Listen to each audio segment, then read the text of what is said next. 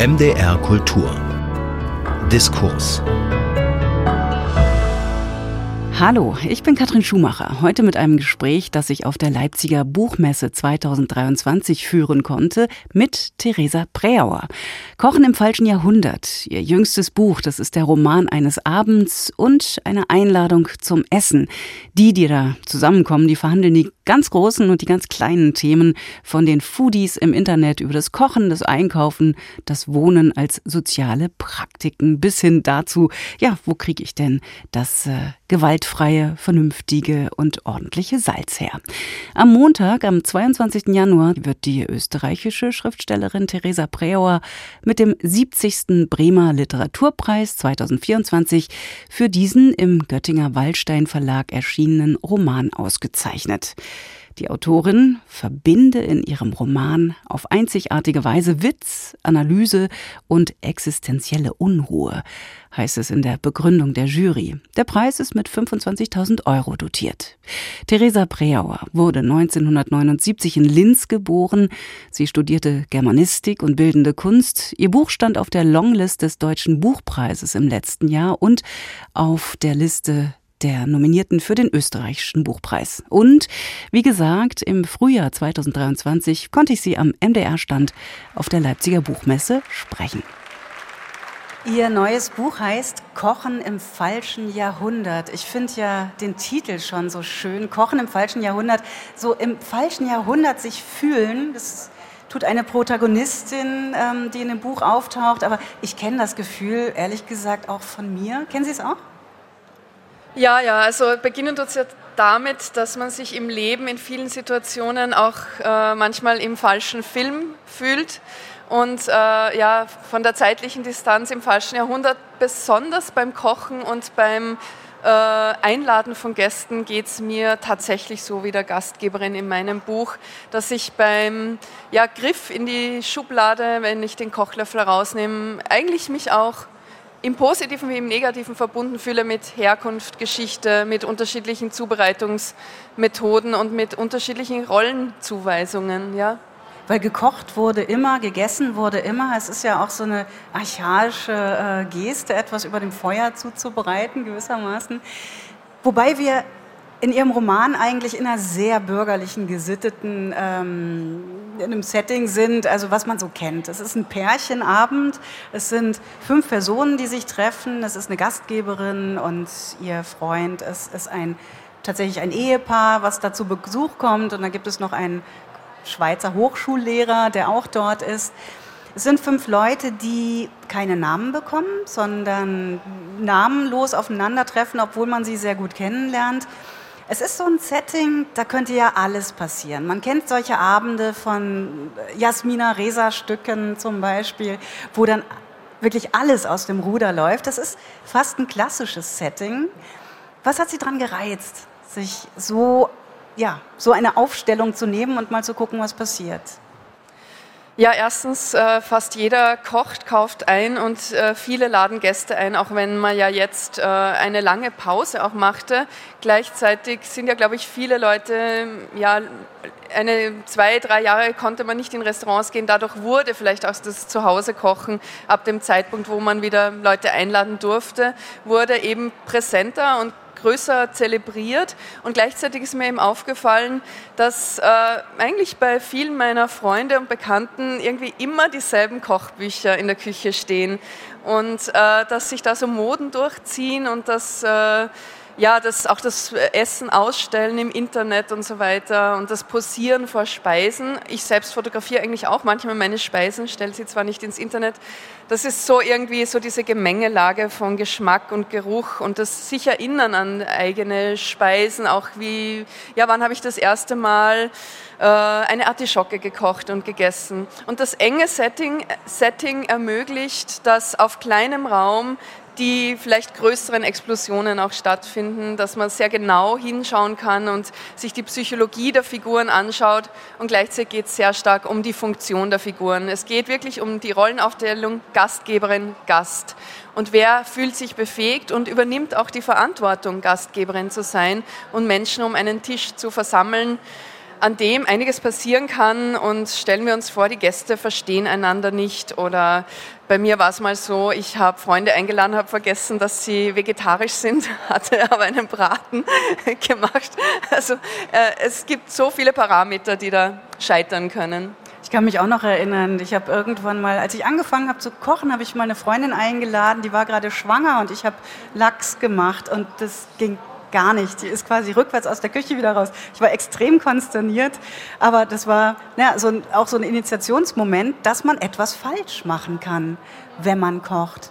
Dieser Abend, das ist ja ganz interessant, der fängt ja nicht nur einmal an, der fängt dreimal an und eigentlich fängt er dauernd wieder von vorne an. Ja, es ist wie so eine Endlosschleife, vielleicht so ein Möbiusband, das sich da durchzieht.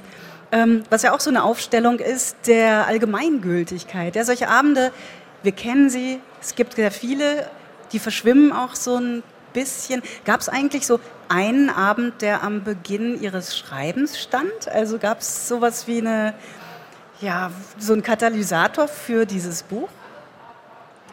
Hm, ich glaube, es war so die Summe vieler Abendessens, Einladungen, denen ich gefolgt bin und auch diese Überlegung, wieso bin ich eigentlich so oft Gast und so selten Gastgeberin und auch all diese Wünsche, Hoffnungen und Projektionen, die mit dieser Rolle einhergehen. Äh, wieso ist es auch so für manche Menschen schwierig, das zu übernehmen und wieso hat man so große Ideen und Wünsche, was damit einhergeht. Also es ist ja, wenn man sich zum Beispiel diese Otto Lengi-Bücher anschaut, sind das immer Bücher, die mindestens auch den Frieden mitverhandeln. Also das ist dann die Küche aus Palästina und Israel und äh, gleichzeitig ist es sehr weltoffen und sehr liberal und man kocht, äh, äh, man kauft ein am, am Markt und ist mit dem äh, Menschen am Markt persönlich befreundet und weiß, woher der Fisch kommt und woher die Auberginen kommen.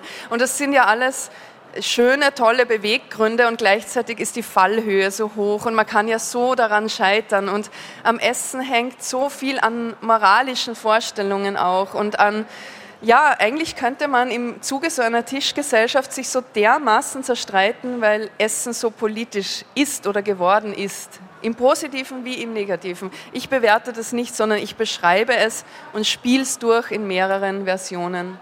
Das Ganze spielt in einer Stadt. Man könnte sie als Wien dechiffrieren. Es könnte aber vielleicht auch eine andere Großstadt sein. Also es war wichtig, das in der Stadt spielen zu lassen. Sowas passiert auf dem Land nicht? Ähm, ich würde sagen, das kann auch in einer Wohnung auf dem Lande oder sagen wir, ich habe zum Beispiel in Salzburg Stadt studiert, da ist man so sehr in ländlicher Gegend und doch in einer Kleinstadt. Es geht aber in dem Zusammenhang schon in meinem Buch darum, dass es sind irgendwie gebildete, mittelalte Menschen, die zusammenkommen, die so schon ein wenig äh, in der Vergangenheit hängen und trotzdem noch viel auf die Zukunft projizieren und deswegen es sich so in der Gegenwart so schwer machen. Also es braucht so dieses, ja, irgendwie gebildete Milieu, das sich so mit äh, Design aus den 50er, 60er Jahren eindeckt und der dänische Esstisch, also etwas Praktisches, Elegantes, Schnörkelloses. Und das lässt sich eigentlich durchdeklinieren, auch was die Auswahl der Speisen anbelangt, die Kleidung. Es ist so, so, eine, so eine mittlere Temperatur, die sich dann auch in der Playlist des Abends widerspiegelt. Das ist, ich schreibe, es ist Jazz für Jazzliebhaber mit äh, wenig Ahnung und viel Geschmack. Das soll das symbolisieren. Kurze äh, Fußnote, es gibt auch eine Spotify-Liste. Es kommt sehr viel Musik vor, die so ein bisschen kommentierend ist in dem Roman. Und es gibt auch eine, eine Liste, die man sich dann anhören kann zum Roman. Wie findet man die, ganz kurz?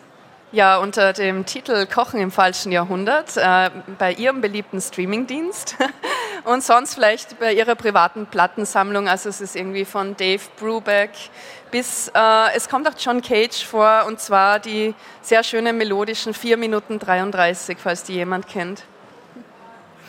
Manchmal lachen Leute, wenn ich das sage. Es gibt ähm, sehr viele Objekte in diesem Buch, die da verhandelt werden. Es gibt eben den dänischen Esstisch, es gibt den Boden, es gibt äh, Geschirrtücher, die ganz besonders sind, es gibt Salzfässchen und so. Es gibt schon so, eine, so einen Objektfetischismus darin. Wo haben Sie den her? Ja, also eigentlich, also autobiografisch gefragt von meinem Papa, der war Produktdesigner, Industriedesigner und es war eigentlich so, wir, wir haben nicht Designermöbel besessen, sondern äh, mein Vater hatte die nur so als kleine Miniaturausgaben, so als Ideen und Hoffnungen für die Zukunft und wir sind auf so ja, ganz normalen Möbeln gesessen. Aber was wir als Familie immer gemacht haben und nachdem er seit zehn Jahren gestorben ist, habe ich irgendwie jetzt so die Chance und die Möglichkeit, mich eigentlich daran im Guten zu erinnern, wie das war, so die Objekte zu nehmen, in die Hand zu nehmen, aufzuklappen, auseinanderzufalten, aufzudrehen und sich zu fragen, wie hängen denn Form und Funktion zusammen und Schönheit und Funktion und Leistbarkeit.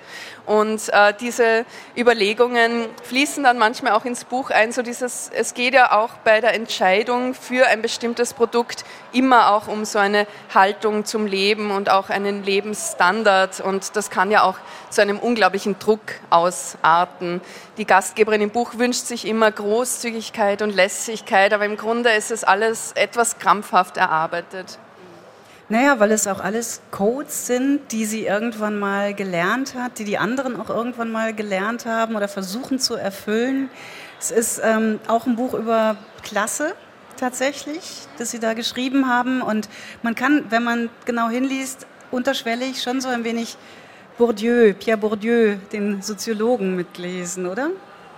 Ja, es gibt dann auch so eine Szene, also eine Nachbarin äh, hat ihren Balkon unter, diesem, unter dieser Wohnung der Gastgeberin und das ist eine polnische Nachbarin und immer kommt ihre Katze Minka auf Besuch oder, oder geht verloren und äh, die spielt eben eine gewisse Rolle. Aber diese Nachbarin hat Pierre Bourdieus feine Unterschiede auf Polnisch auf ihrem Balkon liegen und die Gastgeberin sieht so hinunter und, und wundert sich oder freut sich, dass das da liegt. Also es ist so wie so ein, ein Hinweis darauf, dass was auch in dieser Gruppe stattfindet, sie sind vom, eben vom Milieu, Herkunft und so weiter, wirken sie sehr homogen, sehr einheitlich und im Detail, also in den feinen Unterschieden werden dann die Disruptionen sichtbar und stecken eigentlich ständig so diese ja, Mikroaggressionen oder dieses sich unverstanden fühlen. Dann gibt es ja an jedem Abend auch diesen einen Menschen, der alle anderen niedermonologisiert und ja, man kennt diese Figuren vielleicht ein wenig.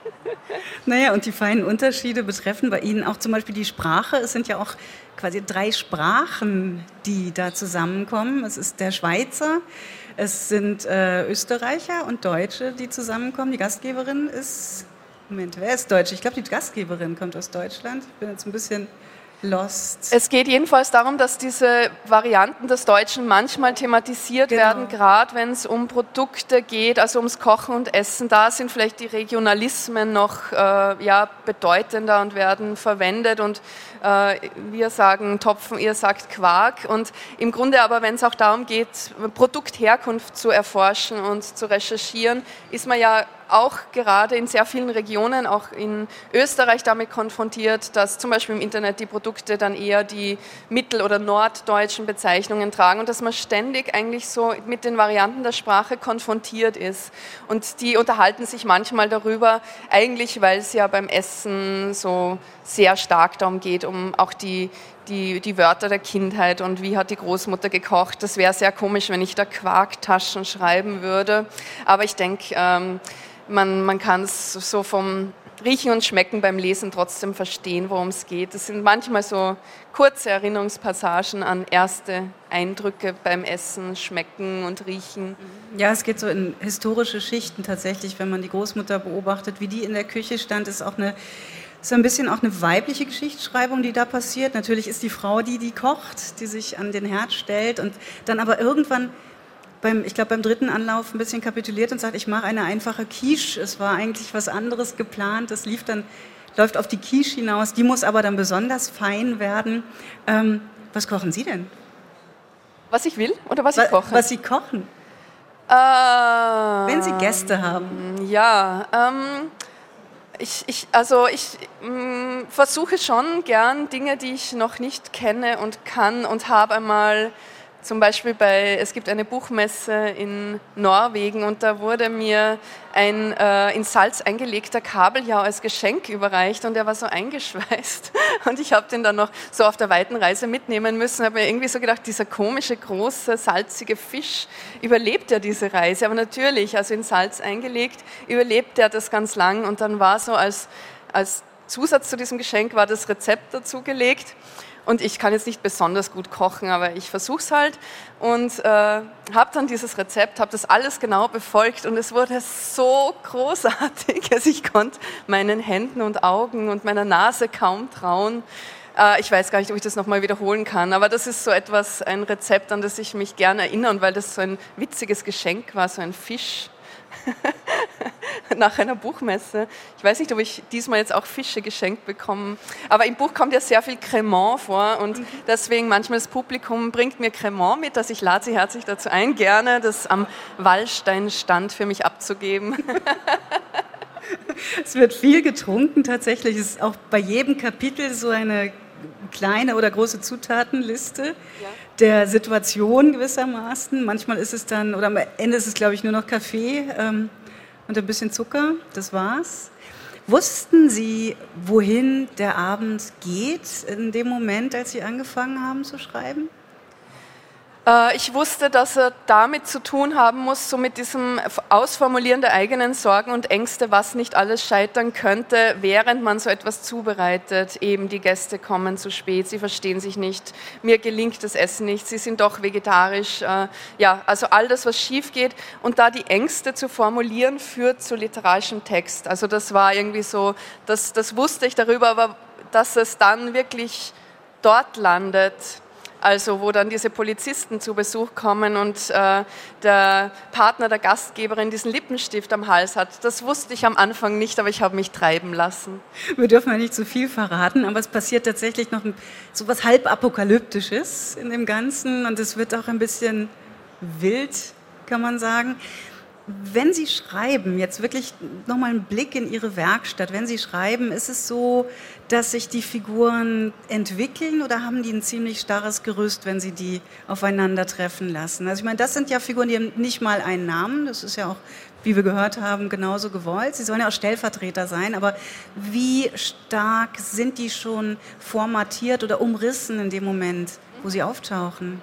Ja, bei denen ist es ganz wichtig, dass sie sich über ihre Rolle definieren und über ihre Funktion und dass ich im Detail beschreibe, wie jemand dann äh, das Essen präsentiert und auf den Tisch stellt, wie jemand irgendwie beim Rauchen dann äh, aus Versehen äh, auf das Geschirrtuch ascht und dann dort ein Brandloch entsteht. So, also diese es ist fast wie so ein, stelle ich mir vor, wie so ein mechanisches Ballett, eine Choreografie, die da stattfindet, eben weil ich die Möglichkeit habe, bei diesem engen Setting so genau diese Gesten und diese Mimik zu beobachten und auch was die einzelnen Figuren tragen, spielt ja für das, wer sie sind, eine große Rolle und als was sie sich zeigen und präsentieren wollen und woran sie ja dann auch scheitern. Also die Entwicklung, glaube ich, findet im Psychologischen statt und in dieser Beschreibung auch der inneren Konflikte und der inneren Monologe und äh, der Gedanken der Figuren oder diesem sich vornehmen, mal diesmal den Monologisierer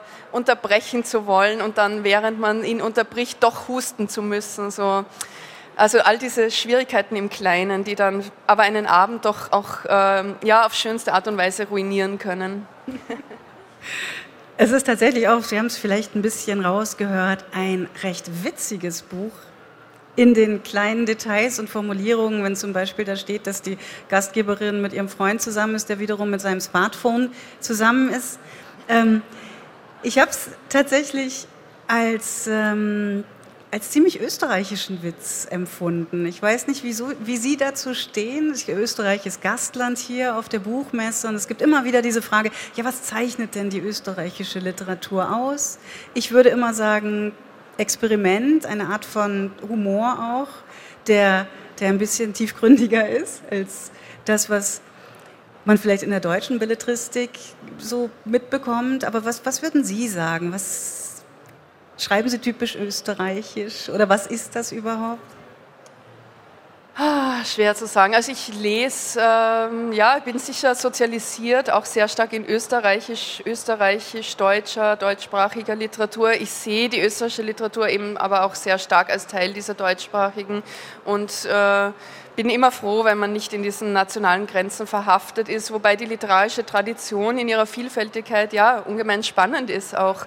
Ähm, wenn wir zurückgehen, auch ins 20., ins 19. Jahrhundert. Also da gibt es auch Richtiges im falschen Jahrhundert oder Falsches im richtigen Jahrhundert. Und ähm, Humor, ja, wenn das was Österreichisches ist, ich hoffe ja immer oder ich habe so dieses Bestreben, dass er so allgemein verständlich ist. Und die, die Gastgeberin jedenfalls in meinem Buch äh, strebt ja so eine Internationalität an. Und vielleicht ist es aber auch ein Zeichen der Provinz, dass sie so gern groß sein möchte. Vielleicht ist auch das was Österreichisches und kann dann produktiv gemacht werden, so ein äh, Österreich wird ja oft nachgesagt, dass es einen Minderwertigkeitskomplex habe und ich glaube, da ist schon was dran und wer sich klein fühlt, tut im Sprechen groß und das ist wieder gut für die Literatur. Und für den Humor wahrscheinlich. Ja, mit Humor überlebt man das dann besser, das ganze Gebaren.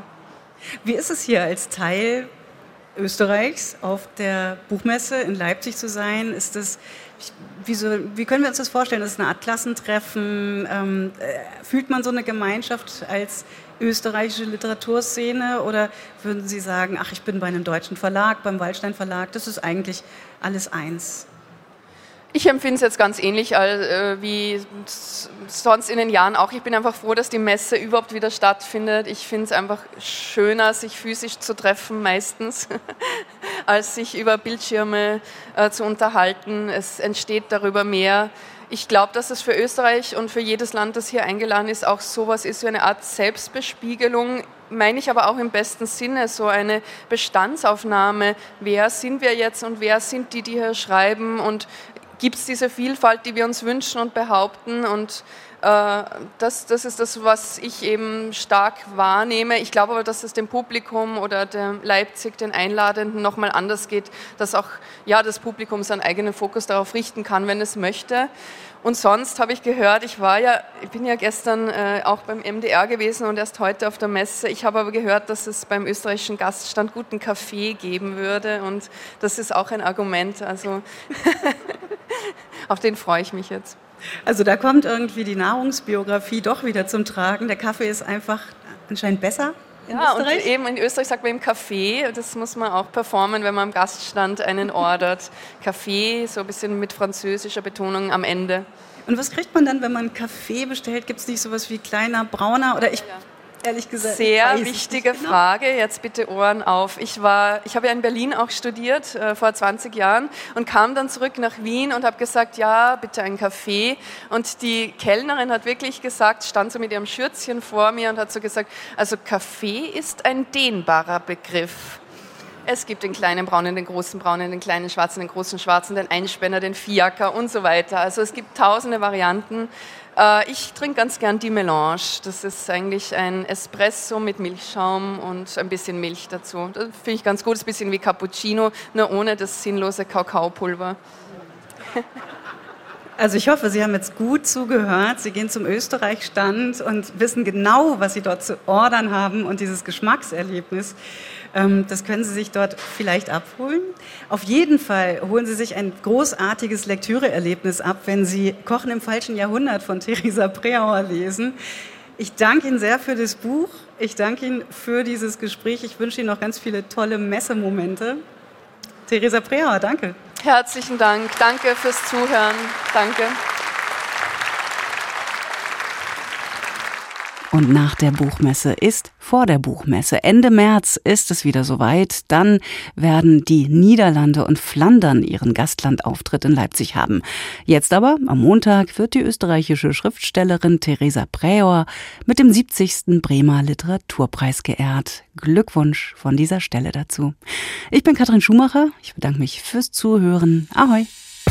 Alle Lesungen, Hörspiele und Features von MDR Kultur in der ARD Audiothek gibt's auf einen Blick. Abonnieren Sie einfach unseren Newsletter unter mdrkultur.de.